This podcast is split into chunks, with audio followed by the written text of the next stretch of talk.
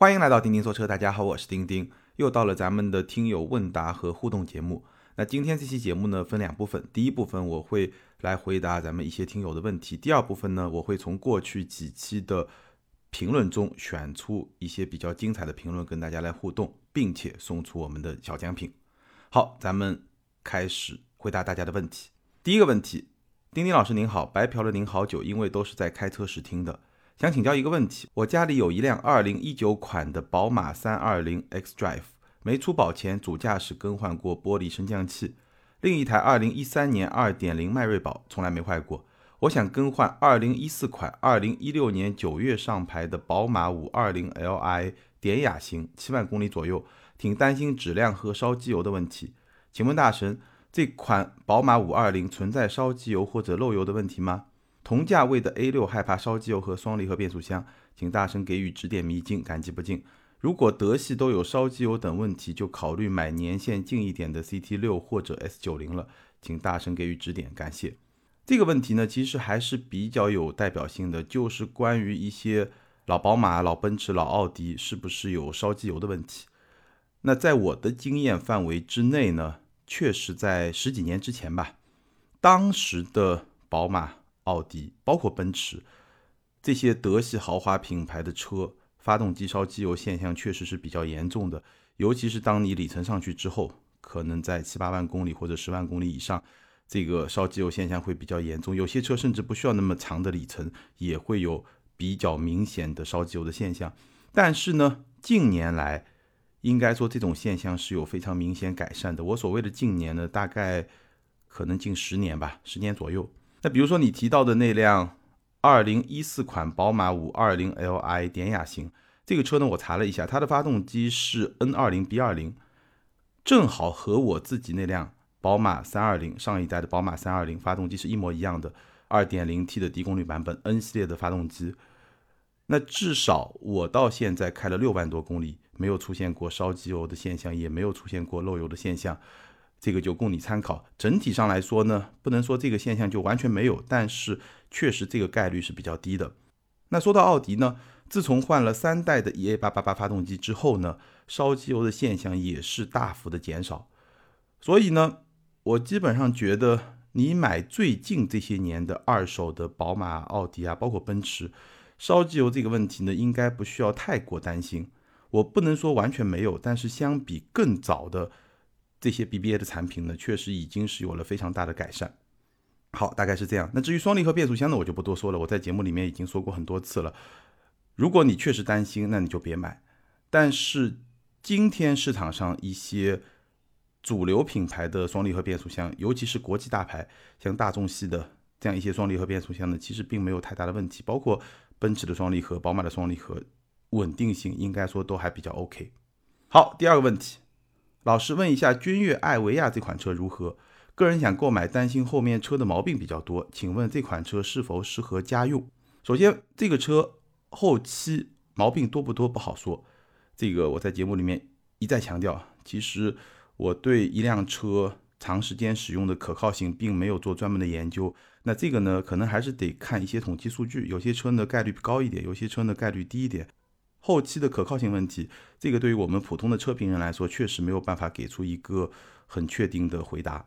那至于说这个车本身呢，我觉得 OK，还是比较适合家用的。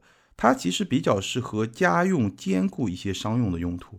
因为君越这款车呢，它的特点，首先空间会比较的大，然后呢，内饰的装修还是比较的豪华，整个外观呢。气场也是有的，因为整个车身也会比较大，整个设计呢也是强调中国人喜欢的那种大气的那种风格，有一点点商务的感觉。但是呢，最新款呢也会有一些年轻化的设计，不像前面几代那么的商务，所以呢是一个有一定的商务气息，但是呢也比较适合家用、比较有气场的这么一款车。而且呢，别克品牌的车现在在市场终端的折扣还是比较大的。所以这个车呢，性价比也是比较高的，大概是这么一款车。然后艾维亚这个版本呢，其实是别克品牌里面的一个相对更豪华的这么一个细分的系列吧，你可以这么来看，你可以把它看作是一个合资品牌。然后呢，它做出一个相对高端的细分的系列，主要是把这个车的装修水平进一步的去提升，达到比较接近豪华品牌的那么一个高度。这个就是艾维亚这个产品的定位。那我跟比较熟的别克的销售的朋友呢也沟通过，他告诉我，艾维亚的用户的肖像很特别，很多买艾维亚这个车的朋友呢，家里都有 BBA，都买过或者现在还拥有豪华品牌的车。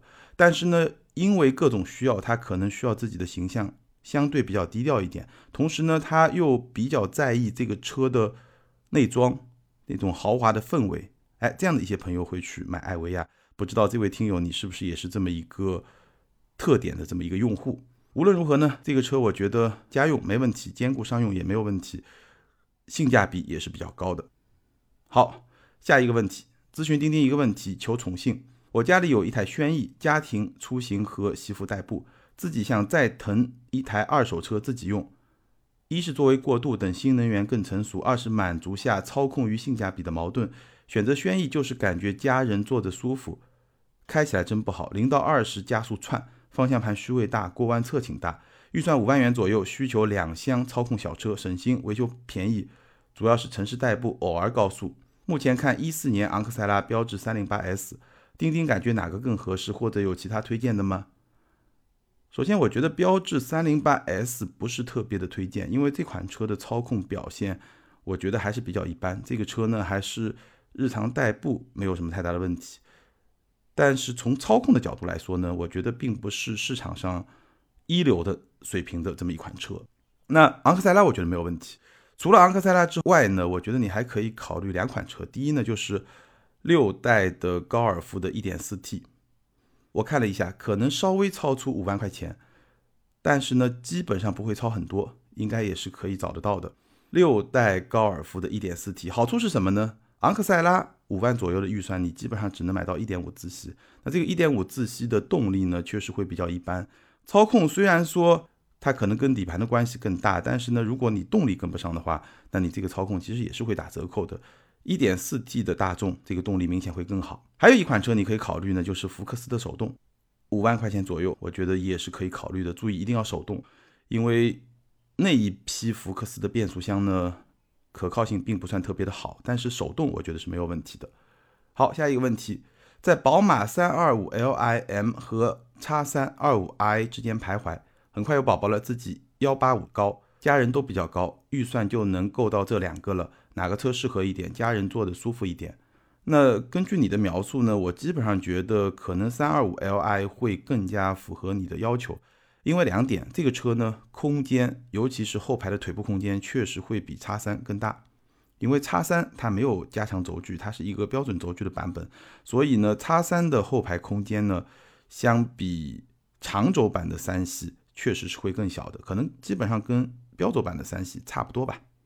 那这是第一，空间确实会更好。第二呢，底盘会更软一点。长轴的三系这一代的三系底盘会更软，所以乘坐感受会更加的舒服。而叉三呢，其实它是一个比较均衡吧，就是没有那么软的这么一个底盘，它还是比较去强调整个操控的感受。虽然这是一辆 SUV，当然了，我觉得你也可以自己去 4S 店体验一下，因为这个体验并不难，你是一个静态的体验嘛。SUV 呢，从乘坐感受上来说呢，它坐姿比较高，其实也有对舒适性更友好的一面。但是呢，毕竟你一八五，你家人又都比较高，在这个前提下呢，我觉得叉三的空间表现应该是没有三二五 Li 就长轴版的三系那么的好。那这一点呢，其实你可以自己去 4S 店体验一下，来验证一下，好吧？好，下一个问题，我想听钉钉聊三个点。第一，为什么这么少电动车做旅行版？第二，极客和极星作为同门师兄弟品牌，各自处在市场中什么样的定位？极星的节奏为何如此之慢，并且持续性的脱离市场期待？第三，吉利集团在未来可能会如何对待这两个品牌？好，首先，电动车为什么比较少的去做旅行版？其实这个原因非常的简单，因为电动车它在过去的这些年，它本身就是一个新物种。那新物种在开辟市场的时候，它肯定是找这个市场空间最大的那个主流市场来做切入，这个是非常非常合理的。新物种在一开始的时候，它本身就是一个相对比较小众的这么一个物种，如果它再去切一个相对比较小众的市场，小众乘以小众，那就是更小众。所以在起步阶段，电动车它肯定会去切一些主流的市场，这个是非常合理的。所谓的主流的市场，要么就 SUV，要么就轿车。当然，它可能会做一个跑车来奠定一下品牌的基调，但是从走量的车型来说，它一定是去切主流市场。而旅行车呢，在中国市场相对来说确实会比较的小众，所以一开始这些品牌不去做，这个是非常合理的。那为什么像极客这样的品牌会第一款车就做一个跨界旅行车呢？那是因为它已经来的有点晚了，它需要去切一个相对比较个性化的这么一个市场。但这个车呢，它也不是一个纯旅行车，它是一个跨界旅行车，它其实是有那么一点点跨界的味道在里面的。而跨界车本身相比旅行车，其实又会相对的主流一点，它是一个个性化市场里面的一个相对主流的这么一个细分市场，或者说是小众市场里面相对主流的这么一个细分市场。那第二个问题，极星和极客的定位。我觉得我各用三个关键词来跟你说，极星的三个关键词：首先性能，第二设计，第三新能源。极星它毫无疑问是造新能源车的，第一款车是一个插混，第二款车是一个纯电，对吧？那它的标签呢？设计，因为一个北欧品牌非常强调设计，它的 CEO 原来是沃尔沃的设计师，沃尔沃的设计总监曾经是。所以这是一个非常强调设计的这么一个品牌。还有一点呢，就是性能，因为极星 Polestar 它原来是沃尔沃旗下的一个高性能的子品牌，所以它既然用了 Polestar 这个品牌，它性能一定是会去强调的。所以这个品牌三个关键词：性能、设计、新能源。那为什么说这个车它节奏会比较慢呢？其实道理也非常简单，因为极星的大脑就是决定这个品牌发展的策略啊、节奏啊，包括开发、研发。啊这个大脑在欧洲，而新能源车过去几年在中国的发展速度明显是比欧洲更快的，所以它就没有那么快。那极客呢？我同样给它三个关键词：科技、潮流、电动。极客应该是只做电动车。然后呢，从极客零零一，包括极客，它这个品牌的名字身上，你就可以看出来它的两个非常核心的关键词：科技和潮流。第三个问题。吉利集团在未来可能会如何对待这两个品牌？那这个问题呢，我只能跟你分享一下我的理解。我对吉利的理解呢，我觉得它基本上采取的是一个内部的赛马机制。什么意思呢？就随行随上。吉星也好，极客也好，包括沃尔沃也有电动车，比如说沃尔沃的 x C 四零的电动车跟吉星二就 Polestar 二这个完全是同平台的产物。包括还有一个电动品牌，不知道大家还记不记得？应该说做的不是特别的成功，就是几何。所以吉利集团旗下是有多个新能源车的品牌的，而哪个品牌做得好呢？大家应该都看得到。吉利的基本原则就是随行随上。我生几个孩子，哪个孩子有出息，我就大力扶持哪个孩子。我相信它有布局，每个子品牌可能占领一个不同的细分市场，但是呢。其实这些品牌的推出也是有时间先后的，我觉得更主要的一个原则就是内部赛马机制，随行随上，这个就是吉利对这些子品牌的态度。当然，未来还会有一些新的子品牌。好，下一个问题，希望钉钉推荐一下二十万以内的纯电轿车，坐标杭州，家里已经有燃油车，没有里程焦虑，也有停车位可装充电桩，纯电车仅为市区代步，希望车身尺寸不要太大。根据你的需求，我会比较推荐是大众的 ID.3，或者说我推荐两款车吧。第一款就是大众的 ID.3，这个车的优点呢，操控非常的灵活，外观也非常的时尚。这辆车不大，大概和一辆高尔夫车身尺寸非常的接近。大众的内部也是希望 ID.3 能够成为纯电时代的高尔夫，像高尔夫那样成功。而这款车事实上在欧洲呢，也确实相当的成功。那这辆车的缺点呢，主要是两个。第一呢，就是续航不是特别长，续航表现比较一般。第二呢，就是它的车机的功能，在中国市场来看的话，不算特别的丰富。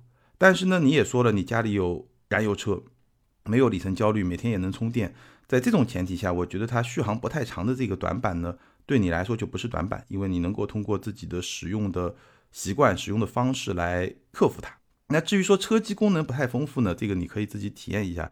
基本上它的车机功能呢，跟一辆传统的燃油车呢差别并不是很大，比传统的燃油车会更好一点。你把它放到传统燃油车的阵营里面来看呢，是不差的。但是跟造车新势力来比的话呢，确实就没有那么的好。那你可以自己体验一下。整体上来说呢，我觉得这辆车还是比较适合你的需求，价格在十六到十七万，也是在二十万之内，一个比较灵活的城市纯电小车这么一个定位。那第二款呢，你也可以考虑一下呢，就是我们之前聊过的小鹏 P 五。P 五这个车的优点呢，就是第一，它的辅助驾驶功能表现确实会比较的强大；第二呢，它的车机的功能会比较的丰富，表现也会比大众 ID.3 更好。那这辆车的缺点呢？首先就是外观比较难看，这个我在节目里面也说了。第二呢，就是它的车身还是会比较大，这辆车的车长是超过了四米八，所以对你来说呢，这个可能是它的一个短板。这辆车的车内空间的表现本身是它的一个优点，但是如果你希望车身尺寸不要太大，那这个车超过四米八，我不知道你能不能接受，还是稍微会大一点。这个车比市面上很多 B 级车都会更大。那说到具体的。版本二十万以内，你可以买到最低续航的版本。那如果你要选装上辅助驾驶呢，可能会略微的超过二十万，基本上也在二十万左右这么一个价格区间。基本上我觉得这两款车是相对比较推荐的。而在这两款车之中呢，可能大众 ID.3 会更加符合你的比较个性化的这么一个需求。好，最后一个问题。丁哥，我听您好几次说插电混动由于多了一套系统，导致可靠性都不够高。到底插混的问题在哪？现有的插混已经暴露出来的问题在哪？据说中期改款的宝马三系会出插混，我一直都比较关注插混车型。如果三系出插混的话，我应该会购买的，比较符合我的需求。有车位能充电，平时上下班用电很省，回老家用油也没问题。首先啊，插混的可靠性不如纯油。这件事情呢，我觉得我们从两个角度来理解。从理论上来说，你用了两套系统，它出错的概率就一定高于一套系统，这个大家都能理解。而且在插混的油和电这两套系统中，油应该是相对更成熟、更可靠的那套系统，而电是相对没那么成熟的系统。所以，对于一辆插混来说，它的可靠性，它是油的。出错的概率加上电的出错的概率，它其实一定会比一辆纯油车油出错的概率要更高，甚至高了还不止一倍。那这个从理论上来说，大家就很容易理解。那从事实上来说呢，早期的混动插混问题确实不少，比如说亏电情况下动力很差，NVH 很差，比如说它的故障率会比较高。所以从这个意义上来说呢，我觉得插混的可靠性不如纯油，但是我们还是要。从你实际的用车的场景来看，我并没有说我不推荐插混，我只是对某些朋友不太推荐插混。插混是有它独特价值的，插混的价值呢，基本上我用八个字就可以形容：可油可电，免费车牌。插混的车你可以用电，如果你每天都能充电的话，你除了跑长途，你日常的通勤都用电，那你这个成本肯定是比较低的，而且呢，体验也会比较好。但前提是这个插混的车型本身做的不错啊，然后呢，在一些限牌的城市呢，插混也有免费的车牌，这个就给了你一些通行的权利。对于很多朋友来说，这个权利非常非常的重要，否则你买这个车价值就要打一个很大的折扣，对吧？可油可电免费车牌，这个是插混车型的两个重要的优势。所以，如果你家里只有一台车，或者你只有条件拥有一台车，唯一的车，那我觉得插混车型从今天来看还是比较合适的。那如果你家里有其他的油车，你是两辆车的组合，那我觉得插混的价值是要打一个折扣的。对于某些家里有条件拥有两辆车的朋友来说呢，我觉得一辆油车一辆电车可能是一个更好的选择，因为油车的可靠性整体来看还是会比插混车型更好一点。对我刚才解释了。最后呢，我还是要补充一点啊，关于插混的可靠性问题呢，其实我们也要动态的来看，因为事物它本身就有一个逐渐变得成熟的过程。比如说，我们就说比亚迪的插混，最早出来的时候，这个亏电条件下的动力是不行的，NVH 表现也很差，而且故障率也会比较高。但是呢，一代一代更新换代之后呢，它的优化也是非常明显的，包括 DMI 出来以后呢。它整体的这个表现、平衡性，包括它的性价比，都是有非常明显提升的。所以插混的可靠性也是一个逐渐提升的过程。在不同的时间点，我的观点也会有一些变化，只是说根据你的情况，你来看哪一种更加适合你。那从大趋势来说的话，我觉得插混对于纯油的替代，这个是一个大趋势；新能源对于传统燃油车的替代是一个大趋势，而这个大趋势里面一定分成两部分：纯电插混，或者说我们把增程式混动也放到插混里面来理解的话，纯电它能够适应一部分用户的需求，但是还有很大的用户的需求，纯电是无法满足的。插混包括普通的混动，包括增程式混动。这样一些产品是能够满足这些用户的需求的，所以呢，你对插混车型比较感兴趣，我觉得应该你的用车的需求也是会比较适合这样一些插混的车型。那从这个角度来说呢，我觉得选一个插混车型是完全完全没有问题。好，那以上呢是回答听友们的一些问题，接下来呢，我们来看一看前面几期节目比较有意思的一些听友的评论，然后呢。跟大家互动一下，也会给这几位听友呢送出我们的小奖品。首先是聊到小鹏 P5 的那期节目，ID 是星星下划线 VZ 这位听友他说，主机厂造型路过，汽车造型比例和姿态是奠定造型的基础，就和人的身材比例站姿一样，九头身模特身材，五五分普通人比例，站姿昂首挺胸还是弯腰驼背，决定了人和汽车的气质气场。P5 的造型抛开不谈，比例和姿态就很是一般了。P5 比例明显是前横置前驱的普通比例，车高离地间隙高，姿态也不好。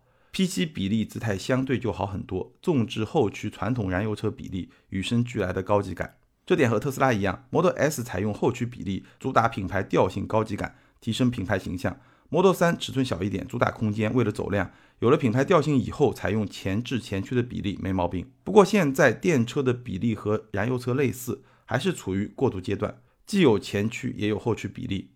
但是未来趋势还是类似 EQS，轴长比高，前后悬短，C 点靠前。智能驾驶普及以后，主打内饰空间，目前还处于大乱斗阶段。P5 还是为了走量，可以预见应该会比 P7 销量更好，一点愚见还望指正。这位听友的评论。可以说非常非常的专业啊，大家可以参考一下。基本上把今天纯电车的设计的大的方向思路说清楚了，我也是哎学习到了，谢谢。下一位听友 ID 是林夕，是在凡尔赛那期节目里面的评论，他说抛出一个问题：法系 DS 五 B 级车后悬也是扭力梁，那在丁丁老师的定义中是否属于 B 级车？凡尔赛是一辆好车，也指明了 PSA 今后的道路。小众个性的设计，亲民的价格，制造车型的高热度，还应当整合标致雪铁龙的网点，最好能把 DS 网点合并。即使不卖车，只做赚钱的售后保养，也能给买法系的用户打一针强有力的定心丸，并且能够制造一个良性的循环，不至于经销商撤资跑路。关于车型的级别，我在聊凡尔赛的那期节目里面呢，提出了三个标准：轴距、动力、底盘。那这三个标准呢，你得综合起来看，并不是说每一款车在每个标准上它都一定是达到一个什么样的水平，你得综合起来看。具体到 DS 五这款车，它是不是 B 级车？我觉得从我的定义来看呢，从我自己内心的标准来看呢，我觉得 DS 五不算是一款百分之一百的 B 级车。作为一款 B 级车呢，它还是会稍微的弱一点，你可以把它看作是 B 减。但是呢，它肯定比凡尔赛更像是一辆 B 级车，所以我说凡尔赛是 A 加，DS 五可能是 B 减。怎么说呢？因为 DS 五有两条比凡尔赛更接近一个 B 级车。首先是它的动力，它的动力是 1.6T 加 1.8T，说明这个车整体的定位会更高一点。第二呢，还有一点，其实我在上期节目里面没有提到，就是品牌，豪华品牌。同样的平台，同样的产品，它的定位是可以比普通品牌要高那么半级到一级，这个是市场上大家一个共识吧。比如说，我给你举个例子，最典型的例子，亚洲龙和雷克萨斯的 ES，两个车轴距是一样的，动力是一样的，底盘结构是一样的，但是呢，雷克萨斯因为是一个豪华品牌，所以 ES 基本上市场的主流会把它定义为是一个 C 级车，而亚洲龙是一个标准的 B 级车，顶多是一个 B 加。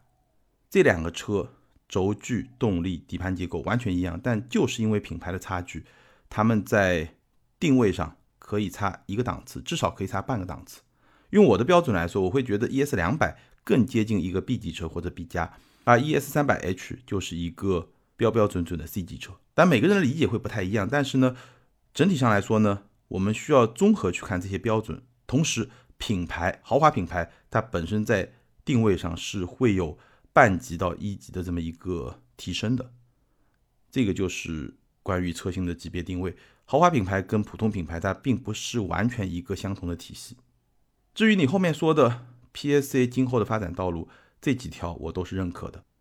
接下来我们聊奔驰 EQS 那期节目，ID 是吕中原这位听友他说，我感觉奔驰车机跟华为等设计思路的差异，是不是由于其目标客户群体的差异造成的？奔驰 EQS 这种旗舰还是面向更大年龄段的人群，这些人是喜欢简单明了的。你这个是一个思路，但是呢，我并不是特别的认可。我认为这种差异更多是欧洲和中国在智能车机或者说智能设备这个领域的发展的速度不均衡造成的。就在这一块，中国市场的需求确实会比欧洲市场更加的领先、更快。这个我觉得是一个主要的区别。当然，可能还有一个区别呢，就是大家对车机应该是一个什么样子，这个理解会不太一样。欧洲的理解呢，就是。你更好的能够去实现人机的交互，这个很重要。